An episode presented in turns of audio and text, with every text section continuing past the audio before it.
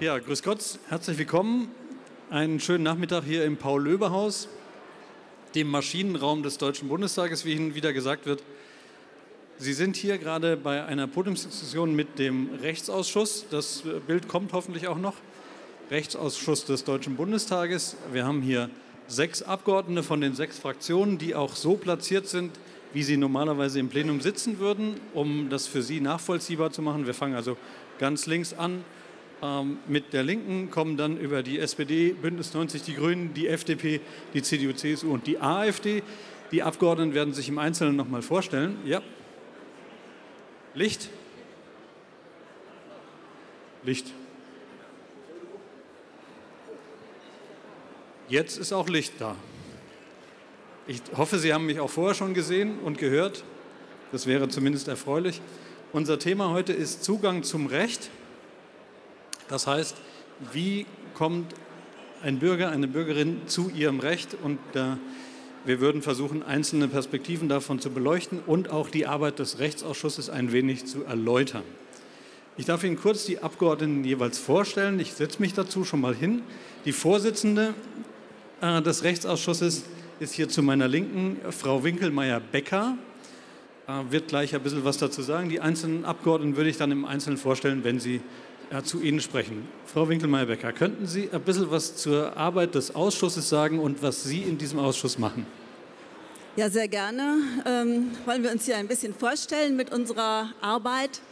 Äh, ich darf dem Rechtsausschuss des Deutschen Bundestages vorsitzen. Der Rechtsausschuss ist das parlamentarische Gremium für all die Themen, die Sie jetzt vielleicht auch ähm, wahrnehmen über den Minister, der für dieselben Sachen zuständig ist. Ähm, Marco Buschmann ist der Minister. Wir beschäftigen uns mit vielen äh, materiellen Rechtsgebieten, also zum Beispiel Familienrecht, ähm, das ganze Vertragsrecht, Gesellschaftsrecht, äh, Insolvenzrecht, Strafrecht, ein ganz wichtiger Bereich und äh, ein Bereich, der auch zu unserem äh, Thema heute passt, vor allem das Verfahrensrecht. Also wie kommt ein Bürger zu seinem Recht? Die ZPO, aber auch die StPO sind wichtige zentrale Bereiche, mit denen wir uns beschäftigen. Ganz herzlichen Dank. Und Ihre Aufgabe neben dem Vorsitz im Rechtsausschuss?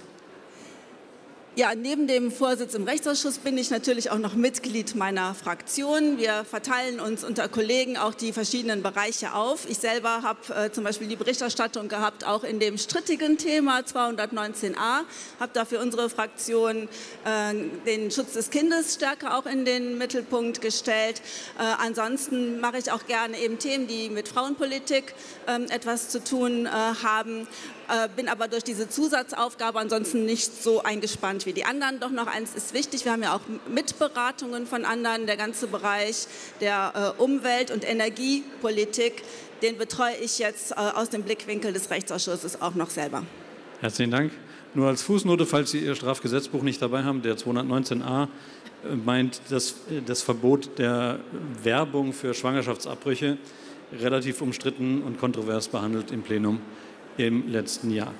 Äh, für die größte Fraktion im Bundestag, die Frau äh, Winkelmeier-Becker vertritt ja die CDU-CSU-Fraktion, ist aber die Vorsitzende, damit eigentlich zweitgrößte Fraktion, aber als Vorsitzende äh, als erste gefragt worden, um den, den Ausschuss vorzustellen. Die größte Fraktion vertritt hier rechts von mir, von Ihnen aus links, Herr Karumatoglu. Könnten Sie ein bisschen was zu Ihrer persönlichen ähm, Karriere als MdB sagen und vielleicht auch zu Ihrer Arbeit im Rechtsausschuss, bitte? Ja, also mein Name ist Majid Kara Metodo. Das ist etwas kompliziert, der Name. Der ist türkischen Ursprungs und der ist eigentlich gar nicht so schwer, wenn man die Bedeutung kennt. Kara heißt schwarz, Ahmed ist sein Vorname und Oglu heißt der Sohn, zusammengefasst also der Sohn des schwarzen Ahmeds. Und schwarz in diesem Sinne ist natürlich nicht politisch zu verstehen. Sie haben gesagt, ich bin Mitglied der SPD-Fraktion. Ich äh, habe Jura studiert in Heidelberg und in Tübingen in Baden-Württemberg. Ich vertrete den Wahlkreis Ludwigsburg, das ist nördlich von Stuttgart. Und äh, war 22 Jahre als Rechtsanwalt tätig, bin auch Fachanwalt für Urheber- und Medienrecht und ähm, bin jetzt äh, in der letzten Legislaturperiode, also Ende 2021, gewählt worden. Und seither lasse ich so meine Fälle noch auslaufen. Ich habe noch ein Berufungsverfahren, das ich begleiten muss. und arbeite praktisch fast nicht mehr als Anwalt. Und äh, im Rechtsausschuss oder auch in der Fraktion bin ich zuständig, unter anderem für die Themen Urheberrecht, Medienrecht, Verletz Persönlichkeitsrechtsverletzungen, alles, was damit zusammenhängt und auch Wirtschaftskriminalität. Ganz herzlichen Dank. Sie haben gesagt, 2021 in den Bundestag eingezogen. Der Abgeordnete neben mir für Bündnis 90 Die Grünen ebenfalls. Herr Steffen, könnten Sie ein bisschen was über sich sagen?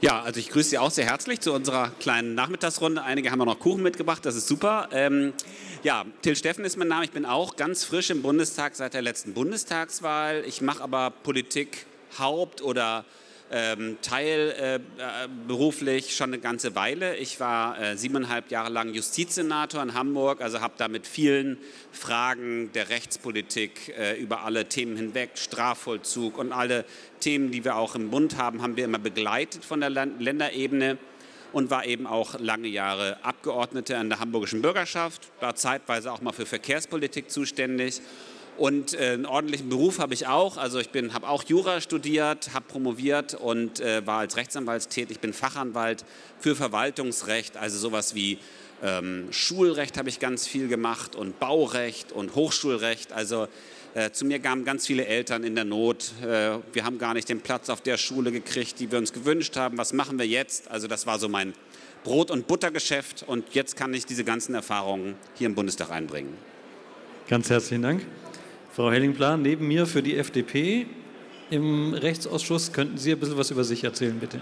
Aber sehr gerne. Auch von mir herzlich willkommen. Äh, Katrin Helling-Pla haben Sie schon gesagt. Ich habe äh, im Rechtsausschuss gehört, dass, äh, das ist üblich. Äh, die anderen äh, haben es ja auch äh, getan. Ich habe Jura studiert in Münster und in Düsseldorf. Ähm, bin danach Rechtsanwältin geworden, Fachanwältin für Medizinrecht und habe auch noch eine Fachanwaltsausbildung im Familienrecht gemacht und bin 2017 in den Deutschen Bundestag gewählt worden. In der letzten Wahlperiode war ich im Rechtsausschuss und im Gesundheitsausschuss, irgendwie auch Obfrau im Covid-19-Begleitgremium, hatte da also in dem Bereich äh, einiges zu tun und in dieser Wahlperiode bin ich rechtspolitische Sprecherin meiner Fraktion kümmere mich also so ein bisschen querbeet um alle Themen, aber natürlich besonders um meine Stecken, Steckenpferde, Medizinrecht, Familienrecht und äh, Verfahrensrecht, Digitalisierung der Justiz sind mir auch wichtige Themen. Ja, danke sehr. Herr Brandner, Sie wären dran für die AfD. Ihre Position im Rechtsausschuss, Ihre Motivation dort reinzugehen und vielleicht ein bisschen was zu Ihrer persönlichen Vita. Ja, Tag auch von mir. Die Motivation ist natürlich äh, 25 Jahre Rechtsanwalt, da hat man einiges erlebt, gerade im Bereich Arbeitsrecht, Zivilrecht, leichtes Strafrecht, wo ich tätig war. Geboren in äh, Nordrhein-Westfalen, habe da 24 Jahre gewohnt, bin dann nach Bayern, habe in Regensburg studiert, in Memmingen und München mein äh, Referendariat gemacht und bin seit 1997 in Thüringen, in Ostthüringen, in Gera war da 25, 26 Jahre Rechtsanwalt, bin immer noch Rechtsanwalt, aber die Vorredner haben es ja ausgeführt. Das ist halt sehr schwierig äh, kompatibel, wenn man im Deutschen äh, Bundestag ist. Ich war zwölf Jahre lang Mitglied der, des Vorstands der Rechtsanwaltskammer Thüringen, habe mich damit Gebührenrecht beschäftigt, deshalb auch der Teil, ein Teil meiner Tätigkeit im Rechtsausschuss beschäftigt sich mit dem anwaltlichen Berufsrecht und auch dem Gebührenrecht. In der letzten Wahlperiode war ich zeitweilig bis es den anderen Parteien dann nicht mehr so gefallen hat. Ausschussvorsitzender wäre also in der Vorstellungsrunde beim letzten Mal der Erste gewesen. Diesmal ich bin das ich extra nicht der Vorletzte. Herr Brandner, weil das ist ja nicht so Und, gut ausgegangen. Naja, ich habe es ja gesagt. Ich habe das äh, immer ganz gerne gemacht und beschäftige mich jetzt in der Tat äh, in der Sache selber mit den äh, Bereichen, die ich als Rechtsanwalt bearbeitet habe und auch mit dem Bereich, für den ich in der Rechtsanwaltskammer zuständig war. Ich bin ein direkt gewählter Abgeordneter in Ostthüringen, Gera, Greiz, Altenburger Land und äh, als solcher vertrete ich da auch dann die Interessen meiner Wähler. Herzlichen Dank. Bleibt Frau Bünger für uns von der Linken. Sie sehen, die Sitzordnung im Plenum wird hier tatsächlich abgebildet. Könnten Sie ein bisschen was über sich sagen und Ihre Position im Rechtsausschuss oder auch in der Fraktion? Ja, vielen Dank, Herr Heck, und vielen Dank, dass Sie heute so zahlreich hierher gekommen sind und auch hier sitzen bleiben. Die Geräuschkulisse ist ja etwas schwierig. Mein Name ist Clara Bünger. Ich bin am 5. Januar diesen Jahres in, nachgerückt für Katja Kipping. Also ich bin das jüngste Ausschussmitglied, was die Dienstzeit anbelangt. Und ähm, Da unsere Fraktion auch nur 39 Abgeordnete hat, bin ich die einzige Abgeordnete derzeit, die aktiv im Rechtsausschuss für die Linke die Vertretung macht. Und daher bin ich für alle Themen zuständig. Das ist natürlich sehr, sehr viel Arbeit. Aber ich möchte noch ganz kurz dazu sagen, wie bin ich in den Bundestag gekommen. Ähm, ich habe natürlich auch, wie alle meine Kolleginnen und Kollegen hier, Jura studiert in Leipzig, bin danach äh, nach Tel Aviv gegangen und habe dort Holocaust Reparation gemacht, habe dort dafür gesorgt, dass Menschen, die Überlebende des Holocaust sind, einen Anspruch, den sie haben auf Ghetto-Renten, auch geltend machen können und bin danach ähm, nach Berlin gegangen, habe das Rechtsreferendariat unter anderem beim Auswärtigen Amt gemacht, aber auch beim European Center for Constitutional and Human Rights. Das ist eine größere NGO, die strategische Prozessführung durchführt, um Menschenrechte durchzusetzen. Und äh, dort habe ich sehr viel mitgenommen und sehr viel gelernt und bin nach meinem nach meinem zweiten Staatsexamen hatte ich ein Angebot von einer Großkanzlei und ähm, auf der anderen Seite die Möglichkeit, kostenlos Rechtsberatung für Geflüchtete an der EU-Außengrenze zu geben. Und ich habe mich dafür entschieden und bin 2016 an die EU-Außengrenze gegangen mit anderen Juristinnen und Juristen der Refugee Law Clinic Deutschland. Und dort haben wir dann im Endeffekt einen neuen Verein gegründet, der heißt Equal Rights Beyond Borders und dort habe ich ein Jahr gearbeitet und Rechtsberatung für Schutzsuchende gegeben, die an der EU-Außengrenze ankommen. Nach, diesem, nach, dieser Zeit bin ich nach Berlin gegangen und habe dann auch äh, entschieden, nicht nur strategische Prozessführung zu machen, sondern auch politisch zu arbeiten, weil ich gesehen habe, dass hier im Bundestag sehr, sehr viele Entscheidungen getroffen werden und über sehr viel diskutiert wird, was in der Realität tatsächliche Auswirkungen auf Menschen hat, die sich an der EU-Außengrenze befinden. Aber die Politikerinnen ich und Politiker. Sie oh, ich bin gleich fertig. Wir sind schon im Thema. okay, aber dann äh, noch kurz, das war mein äh, Entscheidungspunkt zu sagen, ich will auch politisch Einfluss nehmen auf die Prozesse und nicht nur strategische Prozessführung machen. Vielen Dank. Ja, ganz herzlichen Dank. Wie gesagt, ich unterbreche Sie ungern, aber wir sind schon mitten im Thema, äh, um das es geht. Äh, ich würde die Ausschussvorsitzende gerne bitten, das Thema kurz vorzustellen. Das Thema wurde gewählt, Zugang zum Recht. Sowas wird normalerweise unter den Obleuten abgesprochen innerhalb des Ausschusses. Was verstehen Sie, Frau Vorsitzende, unter dem Zugang zum Recht? Ich darf vielleicht noch ganz kurz ergänzen, dass ich vor meiner Tätigkeit als Abgeordnete Richterin war. Ich kenne es also aus der Perspektive und den Zugang zum Recht und habe ihn hoffentlich okay. auch gewährleistet in meiner aktiven Zeit. Ja, es geht darum, äh, wir haben materielles Recht, wir haben Ansprüche gegen unsere Vertragspartner, wir haben vielleicht Ansprüche wegen verspäteter Flüge, dergleichen mehr. Wir haben Ansprüche, uns gegen äh, Maßnahmen der Politik zu wehren. Auch das gehört äh, zum Verwaltungsrecht. Aber diese Ansprüche sind nur so viel wert, äh, wie man sie eben auch durchsetzen kann. Ansonsten äh, äh hat man nicht viel davon, dass man eigentlich 10.000 Euro verlangen könnte, aber man bekommt sie nicht. Und dafür muss der Staat, ist eine wichtige staatliche Aufgabe, ein System für die Bürger erreichbar vorhalten, mit dem diese Rechte eben auch durchgesetzt werden können, tituliert werden und dann geht auch tatsächlich ein Gerichtsvollzieher hin und setzt das durch. Oder es wird ein Fändungsbeschluss gemacht, äh, der das durchsetzt. Ähm, das ist ein ganz zentrales Element des Rechtsstaats. Und wir überlegen, ähm, und das ist heute unser Thema, wie können wir das noch verbessern, wie können wir das leichter machen, wie können wir das auch äh, präsent machen, dass die Leute wissen, wo muss ich hingehen wenn ich ein äh, bestimmtes Recht geltend machen will, wo kann ich mich beraten lassen, wie das tatsächlich geht. Und da haben wir viele Entwicklungen. Ähm, die Digitalisierung eröffnet da viele neue Chancen, die man nutzen kann, aber auch die Anwälte sind ein ganz wichtiger Punkt äh, äh bei, diesem, äh, ja, bei dieser Aufgabe. Es sind aber, und das müssen wir, glaube ich, auch immer wissen, begrenzte Ressourcen. Diese Gerichte zu bezahlen, das kostet richtig viel Steuergeld. Und äh, deshalb muss man auch sehen, wie setzt man da die richtigen Schwerpunkte, damit diejenigen, die das brauchen, auch den Zugang haben. Das vielleicht mal so als grobe Skizze. Ganz herzlichen Dank. Ja, die Anwälte sind natürlich auch teuer. Das heißt, Zugang zum Recht könnte ja auch bedeuten, dass man niederschwellig in der Lage ist, Ansprüche geltend zu machen ohne Anwälte. Ob das allerdings dann am Ende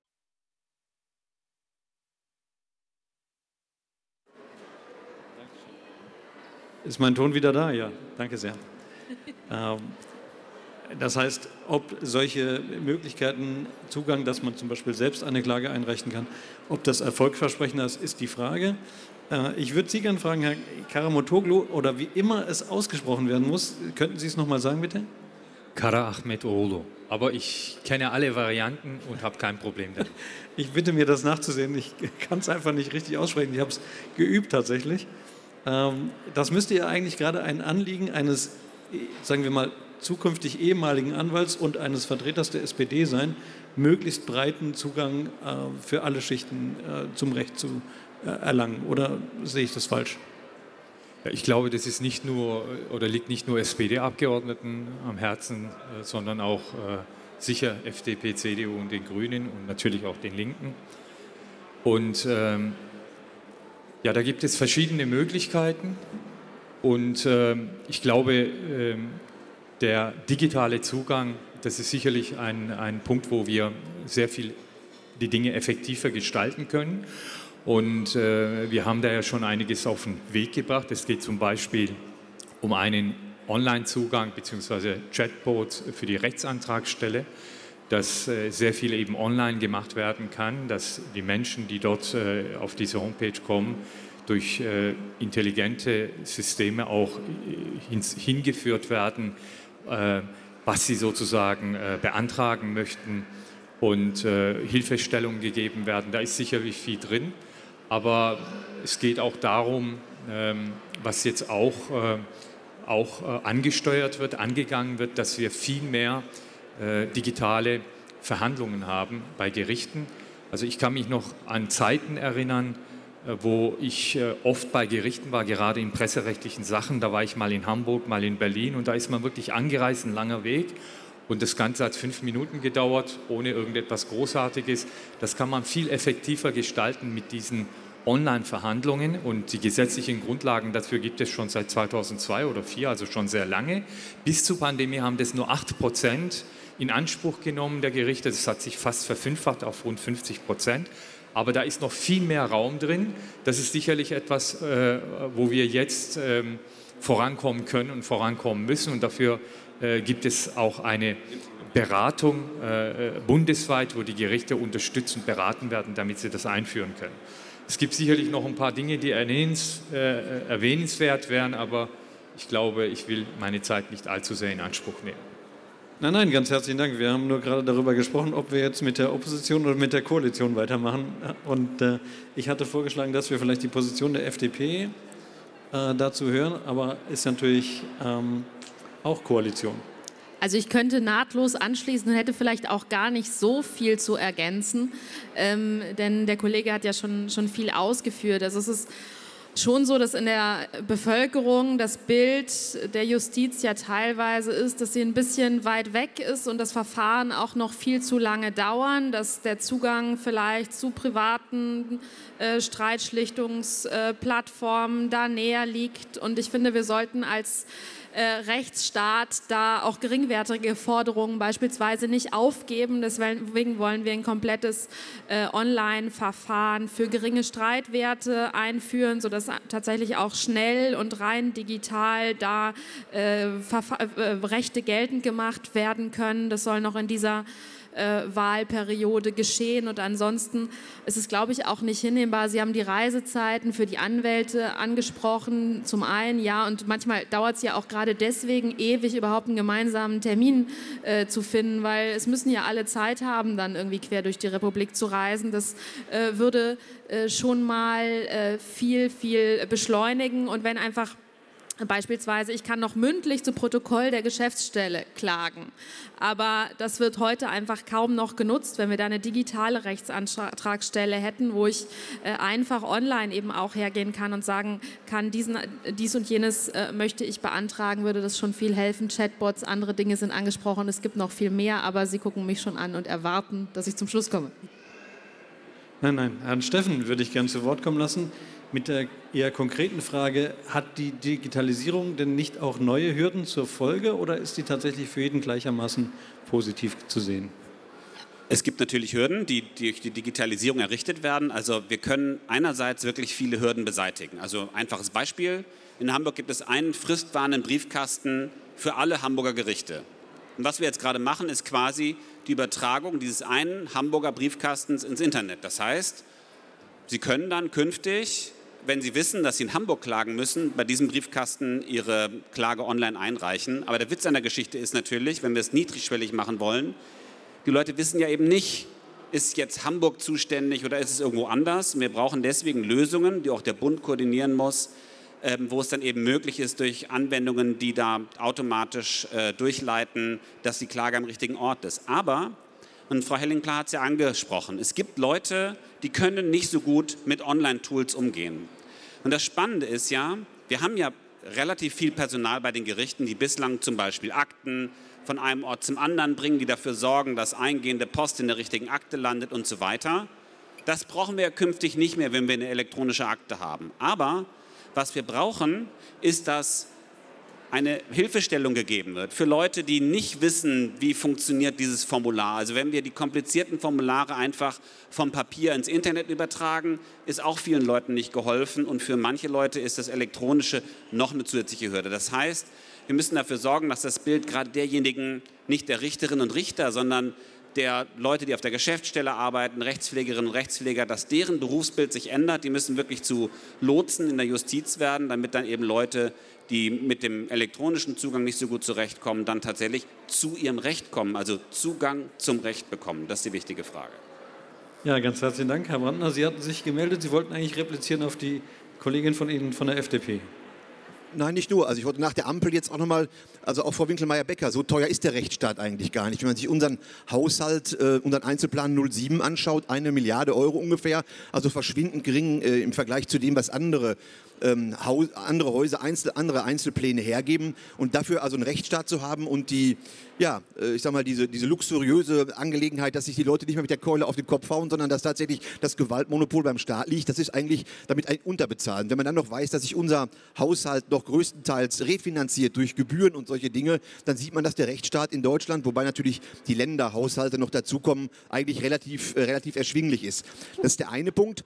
Der zweite Punkt ist, ähm, äh, es wird immer digitalisiert Digitalisierung erwähnt. Es ist mit der Digitalisierung hier und da eigentlich nicht getan. Wir haben ja im Bereich ähm, des Rechts ausgebildete, über Jahre ausgebildete Fachleute, die Rechtsanwälte, und die müssen halt den Zugang zum Recht gewähren. Die müssen den Menschen zeigen, wo geht's lang. Da ist es nicht damit getan, im Internet irgendwelche Formulare auszufüllen, wenn ich mich krank fühle, dann daddel ich auch nicht rum und gucke bei Google, sondern ich gehe zu einem Arzt und der dafür ausgebildet ist und das macht. Also das alles auf die Bank zu schieben, sucht eure Formulare selber und versucht die auszufüllen und versucht zu eurem Recht zu kommen. Ich denke mal, damit ist es auch nicht getan. Politik und äh, Justiz natürlich auch hat sehr viel mit Zwischenmenschlichem zu tun. Also wenn ich äh, WhatsApp, E-Mails schreibe oder, ähm, äh, mich, oder rumskype, das ist ein völlig anderes Verhalten, als wenn ich mich tatsächlich von Angesicht zu Angesicht mit einem Richter, mit einem Staatsanwalt unterhalte. Deshalb äh, unser Schwerpunkt. Man kann es klar ein bisschen digitalisieren, aber der Schwerpunkt in der Justiz muss immer darauf liegen, dass man sich mit anderen Menschen auseinandersetzt und dann der letztendlich, der dafür berufen ist, der dazu berufen ist, nämlich der Richter, Recht spricht. Ja, ganz herzlichen Dank. Äh, wie Sie schon dann klarstellend gesagt haben, sind die wesentlichen Kosten natürlich bei den Ländern für die Gerichtsorganisation, zumindest was die äh, Staatsanwälte äh, und Staatsanwältinnen und Richterinnen und Richter angeht. Bei den Anwälten ist es natürlich anders. Das zahlt normalerweise entweder der Bürger oder die Bürgerin oder die Rechtsschutzversicherung. Die Digitalisierung ist aber nicht die einzige Hürde. Wir hatten darüber gesprochen. Ich würde gerne Frau Bünger dazu noch mal hören. Es gibt auch andere Menschen, die Schwierigkeiten haben, ihr Recht zu finden, aufgrund einer besonderen Konstellation. Sie hatten schon Flüchtlinge angesprochen oder Neubürger. Das gilt natürlich auch für möglicherweise behinderte Randgruppen. Es können aber auch Rentnerinnen und Rentner sein, die ihrerseits diese Digitalisierung so nicht möchten. Wie ist Ihre Position dazu? Ja, ähm, Sie haben es jetzt schon gesagt und da würde ich auch im Widerspruch zur AfD gehen. Also natürlich gibt es bestimmte Gruppen in der Gesellschaft, die eben nicht die Möglichkeit haben, bei dieser Digitalisierung Schritt zu halten. Und da geht es natürlich einmal um die technischen Voraussetzungen, dass man die Geräte hat, aber auch wie man äh, natürlich den Zugang zu diesen Geräten hat, aber eben auch die Frage der Abdeckung mit Internet. Also das ist in vielen Teilen in Deutschland ein Riesenproblem. Ich komm, habe meinen Wahlkreis in Sachsen und dort sind sehr, sehr viele weiße Flecken. Aber ich möchte darauf nochmal zu sprechen kommen, ähm, auf, die, auf die Gruppen, auf die einige Gruppen in unserer Gesellschaft, die eben noch mal höhere Barrieren haben. Das wurde vorhin auch angesprochen äh, von meinem Kollegen. Ähm, es geht um die Barrieren des Zugangs zum Rechts. Und da hat auch die OECD gesagt, dass es sehr dass es die Wahrscheinlichkeit sehr hoch ist, dass Menschen, die äh, gesellschaftlich benachteiligt sind oder Schutzsuchende, also Geflüchtete, dass die Wahrscheinlichkeit sehr viel höher liegt, dass sie diese Barrieren zum Zugang zum Recht nicht überwinden können. Und ich möchte ein Beispiel oder zwei Beispiele kurz äh, nennen, weil ich denke, es ist hier ganz viel auch sehr abstrakt, aber um das mal so ein bisschen deutlich zu machen, also ich habe eine Ortskraft betreut, die ist aus Afghanistan gekommen über Paragraph 22 Satz, 1, äh, Satz 2 des Aufenthaltsgesetzes und ähm, die hat ähm, de facto einen ganz anderen aufenthaltsrechtlichen Status als jemand, der hier einfach Asyl beantragt. Aber diese Person ähm, ähm, ist in der Beratung gewesen und es wurde ihr gesagt, die Person soll einen Asylantrag ähm, äh, stellen. Und das, äh, obwohl, obwohl dieser Mensch eigentlich statusrechtlich viel ähm, ganz anderen Zugang zum Recht hat, fehlte die Beratung, um dass die Person auch die Kenntnis darüber erlangt hat, dass sie diese Rechte hat. Woran fehlt es also? Es fehlt auch an einer flächendeckenden Beratungsstruktur für schutzsuchende Menschen, für Menschen, die hierher kommen, damit sie überhaupt wissen, dass sie ihre, was ihre Rechte sind und wie sie diese geltend machen können. Und ein anderes Beispiel ist ähm, zum Beispiel im Strafprozess ähm, ist, ist, es so, dass bei der Pflichtverteidigung wurden einige ähm, Verbesserungen gemacht, aber ähm, ist es immer noch so, dass die Pflichtverteidigung bei Bagatelldelikten nicht gegeben ist. Und in Deutschland sitzen die allermeisten Menschen in Haft, weil sie ähm, Ersatzfreiheitsstrafen aussitzen müssen. Das heißt, dass sie eine Geldstrafe nicht bezahlen konnten und deshalb äh, in Haft sitzen. Das betrifft 50.000 Menschen im Jahr und ähm, diese Menschen haben eben kein Recht auf Pflichtverteidigung. Und das ist auch eine Frage des Zugangs zum Recht. Und ähm, deshalb äh, ist es uns ganz wichtig, dass man auch auf anderen, in anderen Bereichen, also nicht nur in der Digitalisierung, an der Verbesserung des Zugangs zum Recht arbeitet. Ja, herzlichen Dank. Bei, wenn Sie Zahlen nennen, hier ist es für uns natürlich immer schwierig, das konkret zu überprüfen. Ich würde gerne die Vorsitzende noch mal fragen des Ausschusses, neben der Digitalisierung, was die Erleichterung des Zugangs zum Recht angeht, haben Sie da weitere Ideen? Prozesskostenhilfe wurde mal angesprochen oder die Rechtsantragsstellen. Was könnte man da verbessern und vor allen Dingen, wo sind Sie zuständig? Denn wir haben ja das Problem, dass viele Umsetzungsmaßnahmen durch die Länderverwaltungen erfolgen und der Rechtsausschuss möglicherweise da gar nichts tun kann. Das stimmt. Das klang ja auch gerade schon mal an bei der Frage, wieso haben wir eigentlich so wenig Geld im Haushalt für unsere wichtige Aufgabe. Das liegt daran, äh, in der Tat, dass das meiste operative Geschäft, äh, die Gerichte und deren Unterhalt, die Gehälter für die Richter und dergleichen und alles, was äh, dazugehört, von den Ländern getragen wird. Und wir sind wirklich ein Politikbereich, der ja nicht Geld ausgibt im großen Maßstab, sondern unser Geld geht eigentlich überwiegend drauf, würde ich mal sagen, sehr gut angelegt für die Bundesgerichte, also Bundesverfassungsgericht, Bundesgerichtshof, Bundesverwaltungsgericht und dergleichen mehr. Ähm, sodass äh, wir da auch immer sehr darauf angewiesen sind, mit den Ländern äh, gut zu kooperieren. Da, äh, und das ist im Übrigen auch der Punkt, wo wir immer mit einrechnen müssen, dass die Kehrseite dessen, was wir verbessern wollen, wenn damit Kosten verbunden sind, bei den Ländern in den Haushalten sich niederschlägt und dann natürlich dann auch in Konkurrenz schlägt zu all den anderen Aufgaben, die die Bundesländer haben, äh, wie zum Beispiel auch Schule und Sicherheit und dergleichen mehr. So, deshalb versuchen wir das aber eben immer äh, doch miteinander abzustimmen. Und äh, wir haben in der letzten Legislaturperiode auch einen Pakt für den Rechtsstaat gemacht, wo der Bund auch Geld an die Länder gegeben hat und eine Neuauflage jetzt mit dem Schwerpunkt Digitalisierung, darf ich auch als Opposition sagen und finde ich gut. Ähm, da will auch der Bund die Länder in dem Punkt nochmal unterstützen. Ja, ein wichtiger Punkt, ähm, der mir auch wichtig ist beim Zugang zum Recht, es geht nicht nur um die Technik, sondern es geht auch um die Beratung. Und deshalb ist mir zum Beispiel auch sehr wichtig, dass wir eine Rechtsanwaltsgebührenordnung haben, dass wir auch Geschäftsmodelle für Rechtsanwälte immer mit danach überprüfen, ob die ähm, ob Rechtsanwälte sich nur in den großen Städten, bei den großen Oberlandesgerichten sozusagen ansiedeln, wo sie auch große Streitwerte, große Gebührenaufkommen haben, oder ob die eben auch ins platte Land gehen, ja, wo vielleicht nur kleine Streitwerte sind. Aber wenn da jemand ist, der einen familienrechtlichen Streit hat oder der einen Streit mit seinem Vermieter hat oder sowas, der muss ja auch erreichbar einen oder besser noch zwei oder drei oder vier Anwälte zur Auswahl haben ja, damit man sich da auch mal erst beraten lassen kann. Es geht ja nicht nur um die Technik, wie kriege ich das jetzt ins Formular. Also das finde ich ist auch nochmal ein ganz wichtiger Aspekt, neben anderen Punkten, die jetzt die Kollegen noch nennen können. Ja. Interessant, weil das hat natürlich auch ein bisschen was mit Marktwirtschaft zu tun. Äh, ich würde gerne Herrn Steffen dazu äh, befragen, weil Herr Steffen als Justizsenator von Hamburg, ehemaliger Justizsenator von Hamburg, natürlich diese tägliche Praxiserfahrung äh, mitbringt. Wie würden Sie denn Möglichkeiten sehen, den Zugang zum Recht zu erleichtern, jenseits der Digitalisierung und dieses zentralen Postfachs, das Sie angesprochen haben? Also das eine ist in der Tat natürlich der Komplex, den Frau Winkelmeier-Becker angesprochen hat. Das Recht ist in vielen Bereichen so komplex, dass es ohne Anwälte nicht geht. Die Anwälte müssen dann eben für alle bezahlbar sein. Für eine bestimmte Gruppe gibt es ja Prozesskostenhilfe, da sind aber zum Teil die Formulare sehr kompliziert. Daran zu arbeiten, das würde sich lohnen. Und gleichzeitig muss, und das ist ja eben die Kehrseite, es sich für die Anwälte lohnen, bestimmte Aufgaben zu übernehmen. Und da gilt es natürlich dann auch sicherzustellen, dass auch Dinge, wo es um nicht so viel Geld geht, sich für den Anwalt lohnen. Das ist eine schwierige Abwägung, aber tatsächlich ist das natürlich eine ganz wichtige Voraussetzung. Ich will einen zweiten Aspekt benennen, der was mit der Frage zu tun hat, ob tatsächlich alle die gleiche Chance haben, ihr Recht auch durchzusetzen. Wir haben ganz oft unterschiedliche Kräfteverhältnisse. Und ein Beispiel, was wahrscheinlich allen von Ihnen geläufig ist, das waren die äh, Klagen, die gegen VW geführt wurden, wegen Motoren, die nicht gehalten haben, was versprochen wurde, also zu hohe Abgaswerte.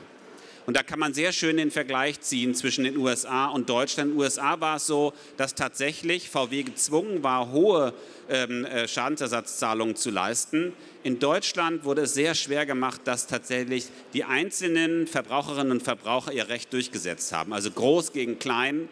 Das geht, nicht oft, also geht oft nicht fair aus. Und da haben wir in der letzten Wahlperiode wurde beschlossen, die sogenannte Musterfeststellungsklage das war ein erster Schritt, hat sich aber jetzt als nicht sehr effektiv erwiesen.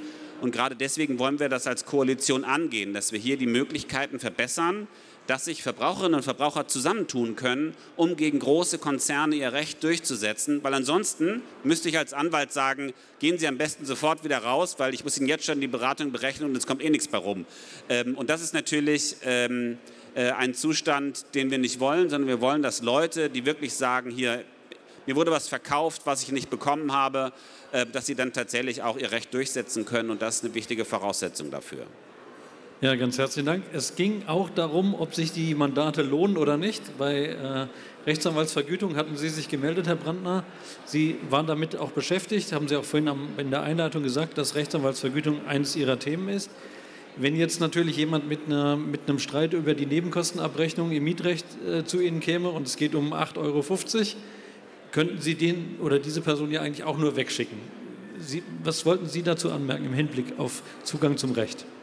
Kann man machen, aber dann hat man eigentlich seinen Beruf verfehlt. Denn als Anwalt, das ist eine Mischkalkulation. Man lebt also davon, dass man Mandate bearbeitet, die jetzt nicht mal die Kosten decken. Und dann lebt man auch davon, dass man beispielsweise im Arbeitsrecht, wenn das mit einem, ganz schnell mit einem Vergleich endet, dass man Mandate bearbeitet, wo also das Gebührenverhältnis viel angenehmer ist, äh, zum, ähm, zu fragen, wie viel Arbeit man investiert hat. Aber ich wollte auf Herrn Steffen noch eingehen. Ich glaube, wir sind uns einig, dass man klar das eine oder andere aus den USA sich anschauen kann, aber dass wir so ein Rechtssystem wie die USA es haben, eigentlich nicht haben wollen. Denn was da teilweise an Urteilen äh, gesprochen wird, in einer Art und Weise dann auch zu urteilen, kommt es ja Hanebüchen. Also ich mich, fühle mich ja so wesentlich besser hier in Deutschland aufgehoben als in den Vereinigten Staaten, wo eigentlich der Zugang zum Recht, wie ich das so mitbekommen habe, also weit größeren Hürden unterliegt als hier. Zwei Punkte, die ich noch ansprechen wollte. Zugang zum Recht, damit ist es ja nicht getan, sondern ich brauche ja auch als Justiz, als Justizpersonal, als Richter Menschen, äh, die äh, sich einem zum einen gut auskennen und zum anderen auch äh, unabhängig sind. Und da liegt in Deutschland natürlich einiges im Argen. Wenn wir wissen, dass die Staatsanwaltschaften hierarchisch organisiert sind, dass also da der Ober den untersticht, da ist einiges zu tun, was nicht mit, direkt mit dem Zugang zum Recht zu tun hat, aber dass ich natürlich einen Staatsanwalt lieber habe, der unabhängig arbeitet und keinen Staatsanwalt habe, der möglicherweise von Herrn Steffen als Justizsenator dann abhängig ist und da beaufsichtigt wird. Das spricht für mich für einen starken Rechtsstaat. Und letzter Satz, ich wünsche mir natürlich auch unabhängige Richter, gerade in den Verfassungsgerichten. Und wenn ich mir da anschaue, was in den letzten zweieinhalb Jahren. Ausnahmesituation Corona, kein Grundrecht blieb unangetastet, aber die äh, Verfassungsgerichte blieben fast untätig. Was da passiert ist, sage ich mir, da wünschte ich mir auch nicht nur den Zugang zum Verfassungsrecht, sondern dann auch tatsächlich Richter, die unabhängig und auch nicht immer im Sinne der Regierenden entscheiden. Unabhängige Richter wünschen wir uns alle, Herr Brandner, die stehen sogar im Grundgesetz. Also hoffen wir, dass das auch soweit umgesetzt ist. Äh, ob Sie es glauben oder nicht, wir sind schon um 15.38 Uhr. Äh, ich würde Sie deshalb alle gerne um ein Schlusswort bitten. Ich würde gerne nach der Reihenfolge der Größe der Fraktionen äh, vorgehen, wenn Sie einverstanden sind. Ich wüsste gerne von Ihnen, wie sehen Sie den Zugang zum Recht in etwa zehn Jahren gewährleistet? Wie stellen Sie sich das vor, dass man in etwa zehn Jahren zu seinem Recht kommt? Könnten Sie uns was dazu sagen? Was ist Ihre Fantasie? Ja, was also in zehn Jahren passiert, ist wirklich schwer abzusehen, aber die Digitalisierung wird in diesem Bereich auf jeden Fall voranschreiten. Ich glaube, dass zum Beispiel alles, was mit äh, diese Flightride oder weniger Miete und so weiter, diese Legal Tech Unternehmen, dass dies, all dieser Bereich, glaube ich, dass es staatliche Online-Systeme geben wird, dass die Leute darauf verzichten können, hohe Provisionen nicht abgeben müssen und eben über diese Online-Verfahren solche Dinge abwickeln können. Das glaube ich. Aber erlauben Sie noch einmal, als jemand 22 Jahre als Anwalt gearbeitet hat und zwar auch eine mittelständische Kanzlei geführt hat mit zehn Anwälten. Äh, ich möchte eins nicht im Raum stehen lassen, nämlich dass die deutschen Richter nicht unabhängig wären. Das ist schlicht und einfach nicht wahr. Ich habe immer wieder mit Richtern zu tun gehabt und ich war nicht immer glücklich über ihre Entscheidung, gar keine Frage, aber es waren immer unabhängige, gewissenhafte Menschen und das ist, glaube ich, etwas, worauf wir stolz sein können in Deutschland. Wir haben unabhängige und gute Richterinnen und Richter. Ja, ganz herzlichen Dank. Frau Winkelmeier-Becker, Sie sind selbst Richterin gewesen. Hat Ihnen mal jemand gesagt, wie Sie zu entscheiden haben? Also es lag mir auch wirklich am Herzen, das nochmal zu sagen. Äh, ich war 13 Jahre Richterin. Ich habe kein einziges Mal erlebt, dass irgendjemand mit äh, irgendeinem unschicklichen Angebot gekommen wäre. Kein einziges Mal. Für ein Leben in Brasilien. Ich wäre, ich wäre, natürlich auch gefeit gewesen gegen, jede, gegen jeden Vorschlag. Aber das, äh, nein, das, das gibt es nicht. Äh, und das ist auch wirklich die Haltung und das Ethos der Richter, wie ich es kennengelernt habe, am Amtsgericht in Siegburg, da ist meine Planstelle und am Landgericht und überall, wo ich war. Ähm, also das ist, äh, das ist für uns äh, undenkbar. So, da gibt es eine solide Vergütung und das, das reicht und dafür tun wir unseren Job. Ganz aber, einfach aber schon haben Sie sich von Herrn Brandner das Thema aufdrängen lassen. Sie wollten ja. was über Justiz in zehn Jahren sagen. Äh, ja, und äh, ich, ich kann äh, im Übrigen, ich bin auch schon ein bisschen länger dabei als alle anderen hier. und ähm, wie gesagt, habe im Prinzip die ganze Regierungszeit von Frau Merkel auch schon als Abgeordnete mitgemacht. Und wir haben uns oft über Entscheidungen des Bundesverfassungsgerichts auch geärgert die uns äh, also ein Gesetz äh, doch irgendwie einen Strich dadurch gemacht haben. Das war auch manchmal Aufgaben schlecht vorbereitet, haben. Frau Winkelmeier-Becker. Das war auch manchmal schlecht vorbereitet. Das war absehbar, dass das scheitert. Ja, äh, in, aber es geht ja jetzt darum, ist dann das Gericht unabhängig genug der Regierung auch zu sagen, so geht's nicht? Und die, der Befund ist, ja, so unabhängig sind die. Und da äh, gibt es wirklich auch Augenhöhe der Verfassungsorgane und der verschiedenen Gewalten. Wir haben eine wirklich funktionierende Gewaltenteilung in Deutschland. Das macht unseren Rechtsstaat aus. Und da können wir wirklich drauf stolz sein und uns auch darauf verlassen. Und das müssen wir erhalten. Ist das Vertrauen in die Gerichte erhalten. Da ist unser Thema hier gerade auch wichtig dabei, dass Verfahren nicht zu lange dauern, dass wirklich am Ende auch das Recht durchsetzbar herauskommt, was in unseren Gesetzen steht. Das müssen wir verteidigen, die Ressourcen nutzen durch äh, Digitalisierung, äh, aber auch ansonsten den, den, räumlichen Zugang, das Vertrauen in die Rechtsprechung erhalten, indem wir auch gut drüber reden. Wie es, auch, äh, wie es, auch, zu Recht äh, berechtigt ist. Herr Steffen, der Zugang zum Recht in zehn Jahren. Also wir müssen tatsächlich die Innovationsgeschwindigkeit bei der Digitalisierung noch steigern, weil gegenwärtig ist es so, dass die Digitalisierung sich immer schneller entwickelt, als die Justiz überhaupt hinterherkommt. Und wenn das so weitergeht, werden wir ein großes Auseinanderklaffen haben. Und da mache ich mir Sorgen, dass die Justiz insgesamt an Akzeptanz verliert, weil die Bürgerinnen und Bürger natürlich gewohnt sind, in bestimmter Weise ihr Leben zu organisieren. Und wenn die Justiz weiter so langsam macht, dann werden Konflikte außerhalb der Justiz geregelt. Und deswegen müssen wir viel schneller werden. Und es muss wirklich der Maßstab sein, dass wir bei einfachen Dingen so einfach sind, wie die Anwendung auf dem Smartphone sind. Das ist das eine. Und das zweite ist, ja, ich glaube, dass Raum ist für eine stärkere Selbstverwaltung der Justiz. Ich habe selber vor 14 Jahren einen Vorschlag gemacht. Wir haben eine sehr starke Sicherung der Unabhängigkeit der Richterinnen und Richter in ihrer Entscheidung. Aber die ganzen Rahmenbedingungen, welches Gericht jetzt bessere Räume kriegt und welches Gericht nicht so gute Räume, das liegt jeweils in der Verantwortung der Landesjustizverwaltung, also Personen wie mir seinerzeit äh, mit in der Federführung als Senator. Und das braucht gar nicht. Das können, kann Justiz auch selber tun. Äh, dazu habe ich vor 14 Jahren ein umfangreiches äh, Paket vorgelegt. Die Diskussion lohnt sich, glaube ich, nochmal aufzunehmen, weil viele andere europäische Staaten das anders organisieren. Und deswegen glaube ich, dass da auch noch mehr Raum ist für mehr Selbstbewusstsein einer Justiz, äh, die dann tatsächlich ihre Sachen, die ihre organisatorischen Fragen auch selber verwaltet. Ja, herzlichen Dank. Ist allerdings natürlich die dritte Gewalt gewissermaßen hier die erste, also die Legislative. Werden die Prozesse schneller gehen in zehn Jahren? Definitiv werden sie schneller gehen. Ähm, also ich glaube, wir dürfen tatsächlich niemanden zurücklassen, weil das vorhin Thema war. Es muss immer auch ein analoges Angebot geben, ja, aber daneben sollte äh, wirklich dann ein vollumfängliches Online-Gericht stehen, bei dem ich mich erstens informieren kann, zweitens im Rahmen von Chatbots und Ähnlichem auch beraten lassen kann, Erklärungen äh, bekomme, wo ich äh, Anträge stellen kann, Gerichtsverfahren anleiern kann, Unterlagen hochladen kann, äh, Gerichtsverhandlungen führen und an solchen teilnehmen kann. Übrigens auch bei welchen zuschauen äh, kann, am Ende auch in Urteilsdatenbanken umfassend alle Entscheidungen wiederfinde, um sie auswerten zu können. Und bis dahin fällt uns noch mehr ein. Danke sehr. Herr Brandner, Zugang zum Recht in zehn Jahren. Ja, spannende Frage. Aber lassen Sie mich mal kurz auf die Richter nochmal eingehen. Ich habe ja zwei, ich muss das ja richtig stellen.